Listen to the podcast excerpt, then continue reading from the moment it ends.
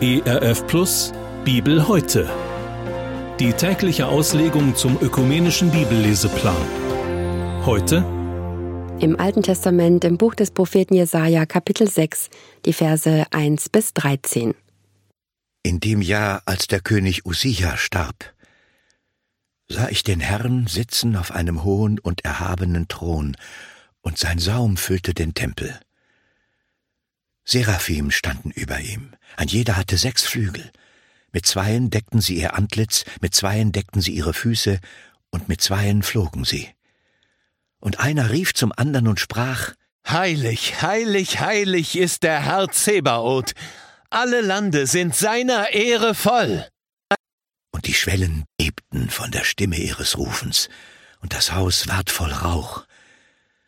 Da sprach ich, Weh mir, ich vergehe, denn ich bin unreiner Lippen und wohne unter einem Volk von unreinen Lippen, denn ich habe den König, den Herrn Zebaoth, gesehen mit meinen Augen.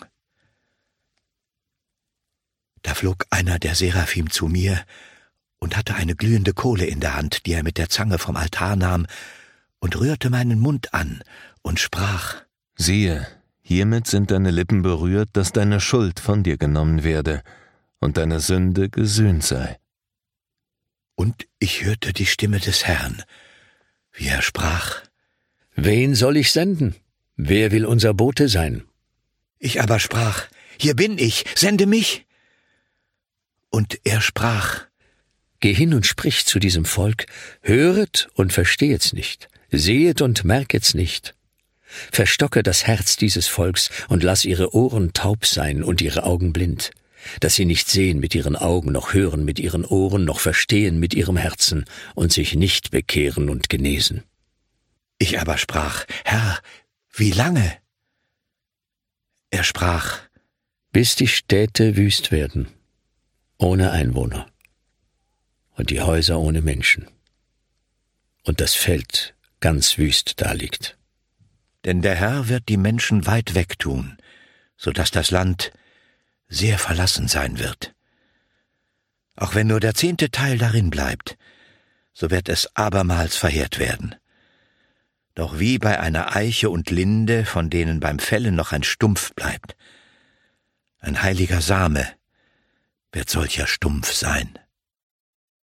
Das war der Bibeltext für den heutigen Tag, entnommen aus der großen Hörbibel mit freundlicher Genehmigung der Deutschen Bibelgesellschaft. Hier noch einmal die Bibelstelle im Alten Testament, im Buch des Propheten Jesaja, Kapitel 6, die Verse 1 bis 13. Wir hören jetzt Gedanken von Wolfgang Ströhle aus Bochum. Dem Jesaja passiert nichts Ungewöhnliches in dem Moment, als er spürt, Gott nähert sich mir. Da ist er zu Tode erschrocken. Und wie geht es für ihn aus? Nachdem Gott ihm begegnet war, hatte Jesaja die Freiheit, Gott zu dienen. Allerdings bekam er einen Auftrag, der kaum zu verstehen ist. Das lässt sich aber klären. Es ist das Jahr 736 vor Christus. Jesaja, ein gottesfürchtiger Mann, geht in den Tempel in Jerusalem. Dann passiert's, sein Blick weitet sich, er darf in die Welt Gottes hineinschauen, die uns sonst im Alltag verschlossen ist. Er sieht Gott, der erhaben auf einem Thron sitzt. Jesaja spürt dessen Nähe und ist zu Tode erschrocken. Von Gott geht eine Kraft aus, die ihn erdrücken wird. Hinter dem Thron sieht Jesaja Engel stehen, wie eine Leibwache oder wie ein Chor. Einer stimmt an, dieser Gott ist der eine lebendige Gott, der steht über allen Gottheiten. Dann antworten die anderen Engel, Gott ist heilig, heilig, heilig. Das heißt so viel wie Gott ist rein, vollkommen, machtvoll und gerecht. Er, Jesaja, wird davon erdrückt. Denn auf der einen Seite weiß er, er ist ein Geschöpf Gottes, er müsste in das Lob der Engel einstimmen. Aber auf der anderen Seite gilt, er muss verstummen, denn er hat unreine Lippen, sie haben Lug und Betrug ausgesprochen, wie es jedem Menschen im Alltag passieren kann. Doch ob es Absicht oder ein Versehen war, vor Gott muss jeder verstummen, vergehen, also sterben, denn ehe Gott und ein schuldbeladener Mensch schließen sich gegenseitig aus. Ein Engel rettet Jesaja. Da Jesaja zu seiner Schuld stand und sagte, ich vergehe, denn ich bin unreiner Lippen und wohne unter einem Volk von unreinen Lippen, denn ich habe mit meinen Augen den König, den Herrn Zebaoth gesehen, da kommt ein Engel auf ihn zu und rettet ihn. Im kirchlichen Sprachgebrauch nennt man dieses Schuldbekenntnis eine Beichte. Jesaja hat eine Beichte abgelegt. Wo nun jemand vor Gott zu seiner Schuld steht, da passiert ein Wunder. Jesaja bekommt Vergebung, seine Schuld wird vernichtet, der Engel macht es bildhaft deutlich, er nimmt mit einer Zange eine glühende Kohle vom Altar und berührt mit ihr Jesajas Lippen. Dann redet Gott mit ihm. Er sucht einen Boten, jemanden, der in seinem Auftrag Menschen eine Nachricht ausrichtet. Das heißt, Gott sucht keine Zuschauer, die zuschauen, wie andere von Gott Aufträge annehmen und ausführen. Gott sucht keine Ja-Sager, die eine Schau daraus machen, dass Gott sie zu irgendeinem Dienst beauftragt hat, aber nie an die Arbeit gehen. Gott sucht Menschen, die ihm ihr Leben anvertrauen und ihm gehorsam sind, ob sie in ihrem Dienst Erfolg haben, so dass sie vielleicht Applaus ernten, oder ob sie keinen Erfolg haben, die aber wegen ihres Vertrauens in Gott sich nichts aus der Erfolglosigkeit machen. Gott sucht Freiwillige. Jesaja meldet sich zum Dienst, ohne dass er, ohne dass er einen konkreten Auftrag kennt, und Gott beauftragt ihn. Vordergründig verstehe ich diesen Auftrag nicht. Jesaja soll gegen taube Ohren reden. Die verstehen nichts. Warum soll er das tun? Hintergründig legt Gott mit diesem Auftrag offen, über Jahrhunderte lebte sein Volk im Land Israel. Aber es lief ständig fremden Göttern nach. Es hatte ständig Gottes Warnungen überhört, wenn es den fremden Göttern nachläuft, dann wird seine Bevölkerung in ein fremdes Land gebracht.